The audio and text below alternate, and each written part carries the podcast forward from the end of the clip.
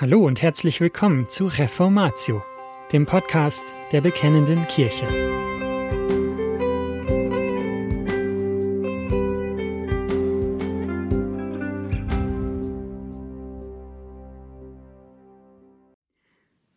Gott bereitet ein Lachen. Ein Artikel von Carsten Linke aus der Bekennenden Kirche Nummer 37, gelesen von Katharina Rühle. Wortverkündigung zu 1. Mose 21, Verse 1 bis 7. Einleitung. Gottes Bund mit Abraham ist das Thema dieser Predigtreihe. In Kapitel 20, das dem heutigen Text unmittelbar vorangeht, konnten wir verfolgen, wie Abraham diesen Bund einmal mehr ernsthaft in Gefahr gebracht hatte. Nachdem Gott die Verheißungen ihm gegenüber bekräftigt hatte, Nachdem er Zeuge des erschütternden Gerichts über die Städte Sodom und Gomorra geworden war, war er fortgezogen. Seine erste Handlung am neuen Ort war, seine Ehe mit Sarah zu verleugnen und so seine Frau dem arglosen König Abimelech herzugeben. Bedenken wir, welch verheerende Folgen das gehabt hätte. Sarah sollte doch gemäß der Verheißung in 1. Mose 18, Vers 10 innerhalb des nächsten Jahres einen Sohn zur Welt bringen.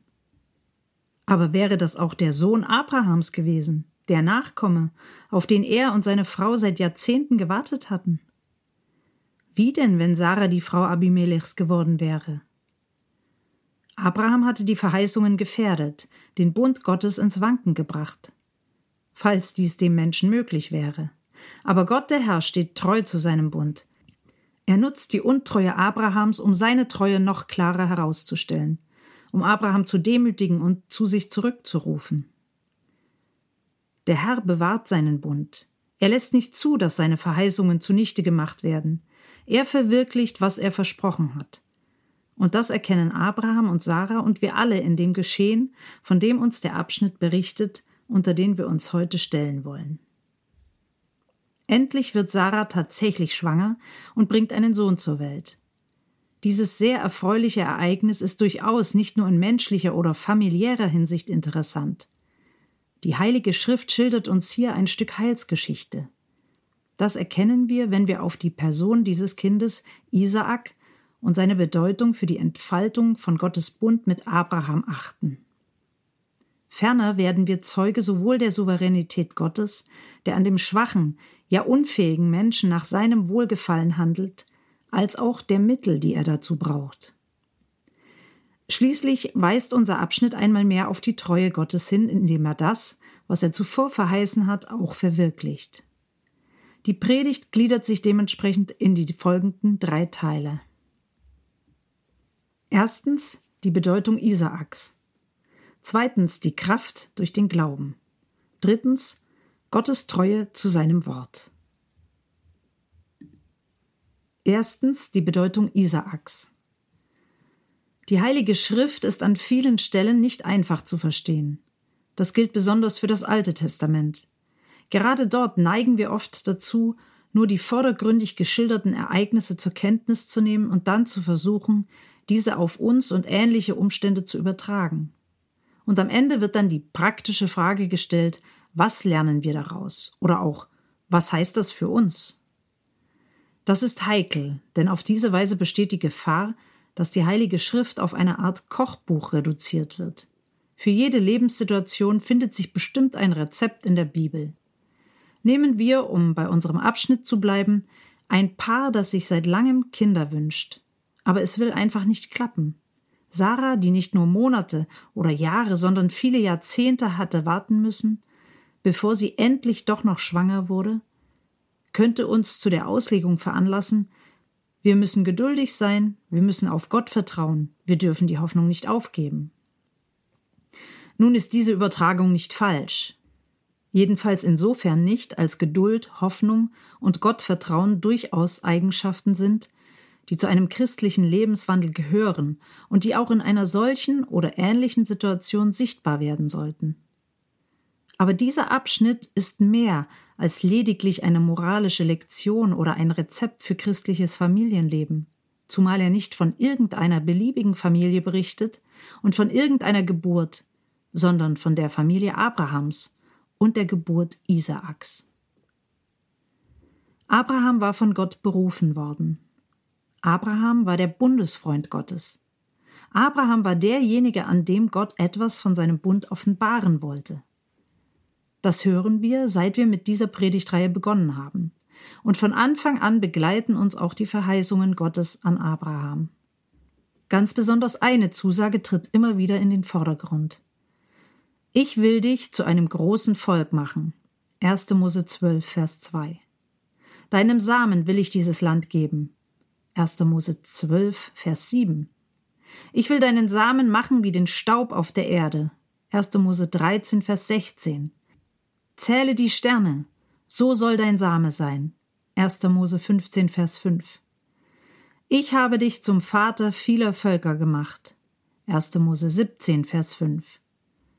Ich will Sarah segnen und ich will dir auch von ihr einen Sohn geben. 1. Mose 17, Vers 16. Siehe, deine Frau Sarah soll einen Sohn haben. 1. Mose 18, Vers 10. Dieser Sohn, Isaak, war etwas Besonderes. Keineswegs nur wegen der langen Zeit, die seine Eltern auf ihn warten mussten sondern vor allem, weil er der verheißene Same Abrahams war, derjenige, über den alle Bundesverheißungen laufen sollten, in dem der Bund selbst fortgeführt werden sollte, in dem sich nach Abraham die Bundeslinie weiter verengen sollte. Vor diesem Hintergrund erscheinen Vergleiche mit entsprechenden Familiensituationen unangebracht. Das gilt umso mehr, wenn wir bedenken, dass dieser Isaak selbst eigentlich nur stellvertretend für einen anderen stand. Isaak war der Same, der Nachkomme Abrahams im Gegensatz zu anderen Nachkommen, zum Beispiel Ismael. Ismael war doch genauso Sohn Abrahams, könnte man argumentieren. So dachte auch Abraham für eine Weile. Aber dann machte Gott ihm klar, dass Ismael heilsgeschichtlich und mit Blick auf die Entfaltung des Bundes keine Rolle spielen sollte. Das war Isaak vorbehalten. So blieb Ismael Sohn, aber Sohn des Fleisches. Isaak aber war der Sohn der Verheißung. Isaak sollte die Verheißung erben, denn unter allen Kindern Abrahams war sie für ihn und für ihn allein bestimmt. Und darum kann der Apostel Paulus in Galater 3 in Isaak eine Vorschattung des Christus sehen. Nun aber sind die Verheißungen dem Abraham und seinem Samen zugesprochen worden. Es heißt nicht und den Samen, also von vielen, sondern als von einem und deinem Samen. Und dieser ist Christus. Galater 3, Vers 16. Hinter Isaak steht Jesus Christus.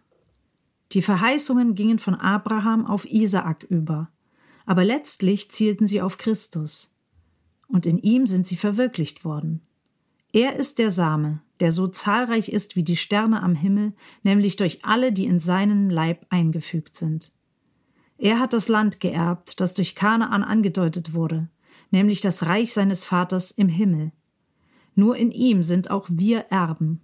In ihm werden alle Völker der Erde gesegnet, weil sein Heilswerk unterschiedslos Menschen aus allen Völkern einschließt.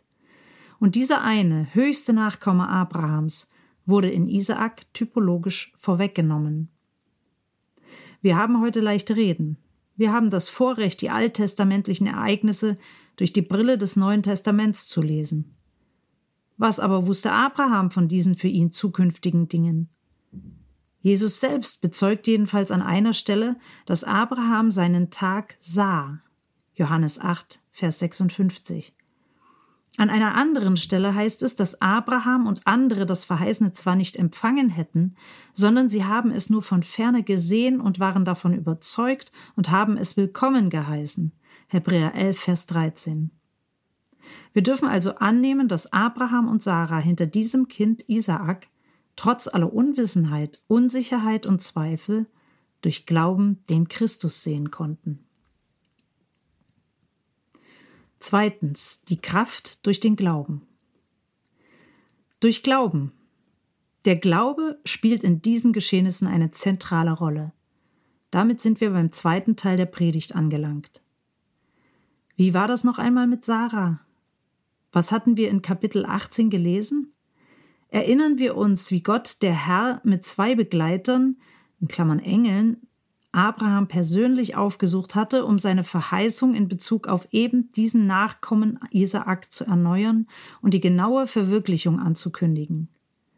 Sarah hatte im Hintergrund gelauscht, und als sie dieses Wort hörte, lachte sie in ihrem Herzen und sprach Nachdem ich verblüht bin, soll mir noch Wonne zuteil werden? Dazu ist mein Herr ein alter Mann. Sarah lachte. Im heutigen Predigtabschnitt lesen wir ebenfalls von einem Lachen. Und Sarah sprach Gott hat mir ein Lachen bereitet. Wer es hören wird, der wird mir zulachen. 1. Mose 21, Vers 6. Das Interessante daran ist, dass das damalige und das jetzige Lachen völlig verschiedene Ursachen haben. Das Lachen auf die damalige Ankündigung hin lässt sich sehr treffend als Spotten bezeichnen. Im Hebräischen steht zwar an beiden Stellen das gleiche Wort, aber dem Sinn nach haben wir es in Kapitel 18 mit Spott zu tun. Sarah hörte das Wort und verspottete es. Sie lachte voller Unglauben. Denn worin bestand ihr Problem? Sie blickte auf sich, sie blickte auf Abraham, und was sie da sah, gab alles andere als Anlass zur Freude und Hoffnung. Im Gegenteil, sie beide waren alt und verlebt, und unter diesen Voraussetzungen noch ein Kind? Also bitte, wenn der Herr sich über uns lustig machen will, dann lache ich eben frech zurück. Warum lachte Sarah? Warum war sie so voller Bitterkeit über dieses Wort des Herrn, dass sie darüber spottete?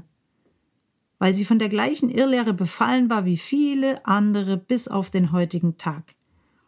Gott komme nicht ohne Zutun des Menschen zum Ziel. Sarah würde ja glauben, sie würde ja vertrauen, aber eigentlich nur sich selbst. Wie viele Jahrzehnte war sie schon Abrahams Frau? Wie viele Jahrzehnte hatte sie vergeblich auf ein Kind gehofft? Wie lange hatte sie die entsprechenden Verheißungen Gottes im Ohr?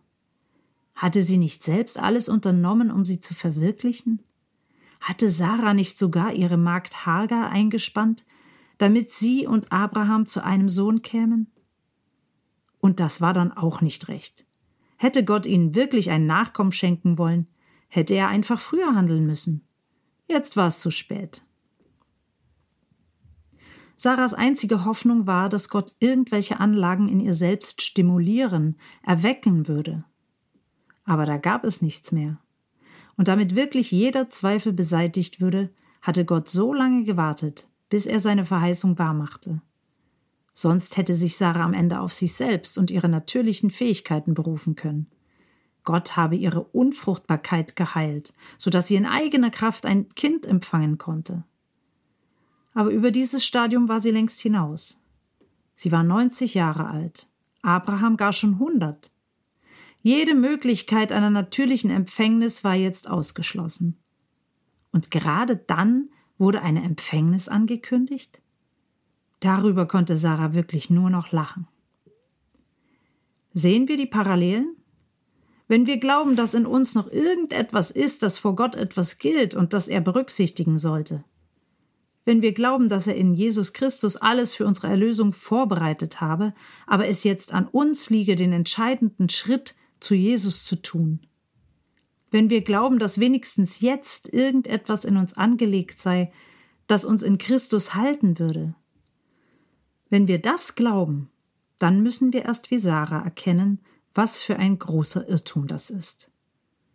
Wir müssen wie Sarah verstehen, dass wir so unfähig, ja so verderbt sind, dass Gott, wenn er sich daran orientieren würde, uns nur noch weiter von sich fortstoßen müsste. Wir müssen wie Sarah erfassen, dass sich unsere Errettung nicht auf unser Wollen oder Laufen gründet, sondern einzig und allein auf Gottes Erbarmen. Das ist das Wunderbare am Evangelium. Das macht das Evangelium zu einer wahrhaft frohen Botschaft. Gott erbarmt sich des völlig verderbten und unfähigen Sünders. Gott erbarmt sich. Gott beugt sich zu dem, der ganz unten liegt, herab. Gott schenkt dem, der nichts vorzuweisen hat, das ganze Heil in Christus. Und er wirkt dazu das Wollen und das Vollbringen. Philippa 2, Vers 13. Gibt uns das Anlass zum Spott? Verdient nicht vielmehr jene Irrlehre Hohn und Spott, die die Souveränität Gottes leugnet und vielmehr für den Menschen Wollen und Können und Entscheidungsgewalt beansprucht? Und verdienen jene, die das Volk Gottes mit solcher Irrlehre betäuben und vergiften, nicht eine ernsthafte Ermahnung? Wenn schon gefragt wird, was wir denn aus den alttestamentlichen Geschichten lernen können, dann lernt doch von Abraham und auch von Sarah. Lernt zu erkennen, dass in euch nichts ist, worauf ihr hoffen oder vertrauen könntet. Lernt wegzuschauen von euch. Lernt wie Abraham und Sarah von ferne auf das Heilswerk Christi auf Golgatha zu blicken, ihm allein zu vertrauen und von dort alles zu erwarten. Das ist Glaube. Durch Glauben erhielt auch Sarah selbst die Kraft, schwanger zu werden, und sie gebar, obwohl sie über das geeignete Alter hinaus war, weil sie den für treu achtete, der es verheißen hatte. Darum sind auch von einem einzigen, der doch erstorben war, Nachkommen hervorgebracht worden, so zahlreich wie die Sterne des Himmels und wie der Sand am Ufer des Meeres, der nicht zu zählen ist. Hebräer 11, Verse 11 und 12. Durch Glauben erhielt Sarah Kraft, und so verwirklichte der Herr das, was dem Menschen unmöglich war. Darum kann Sarah schließlich noch einmal lachen. Aber diesmal ist es ein Lachen aus Freude und Dankbarkeit für das Werk Gottes. Gott hat mir ein Lachen bereitet. Ich hatte über ihn gespottet, er aber hat meinen Spott in Jubel verwandelt. Drittens. Gottes Treue zu seinem Wort. Wer hätte das dem Abraham verkündet, dass Sarah Kinder stillt, dass ich ihm einen Sohn geboren habe in seinem Alter? 1. Mose 21, Vers 7. Ja, wer hätte das verkündet? Wer hätte das außer im Scherz je hervorgebracht? kein Mensch. Aber wer hat es denn dem Abraham verkündet? Wer hat es Abraham und Sarah verkündet, und zwar so oft, dass sie am Ende gar nicht mehr daran glauben mochten? Gott hat es verkündet. Solche unrealistischen Dinge verkündet Gott in seinem Wort. Solche Dummheiten lesen wir in der Bibel, wird so mancher denken. Die Liste der fantastischen Verheißungen ist lang. Aber wisst ihr was? Sie sind alle ernst gemeint. Unser Abschnitt ist der Beweis. Leben aus den Toten. Selbst wenn man menschlich gesprochen nur noch verzweifelt den Kopf schütteln kann, steht Gott treu zu seinem Wort. Er vergisst keine seiner Verheißungen. Denn die sind alle besiegelt mit dem Blut seines Sohnes, unseres Herrn Jesus Christus. Die sind alle eingebettet in den Gnadenbund, in dem Christus als Herr und Haupt seines Volkes auftritt auch als der Herr Abrahams, Sarahs, Isaaks und aller anderen, die ihm durch Glauben angehören. Gott steht treu zu seinem Bund und zu seinen Bundesverheißungen. Er erfüllt sie alle. Und was tun die, die aus Gnade in diesem Bund stehen dürfen? Die sind auch treu. Nicht, weil mit ihrer Treue der Bund stehen oder fallen würde, sondern weil sie dankbar und gehorsam auf Gottes Treue antworten.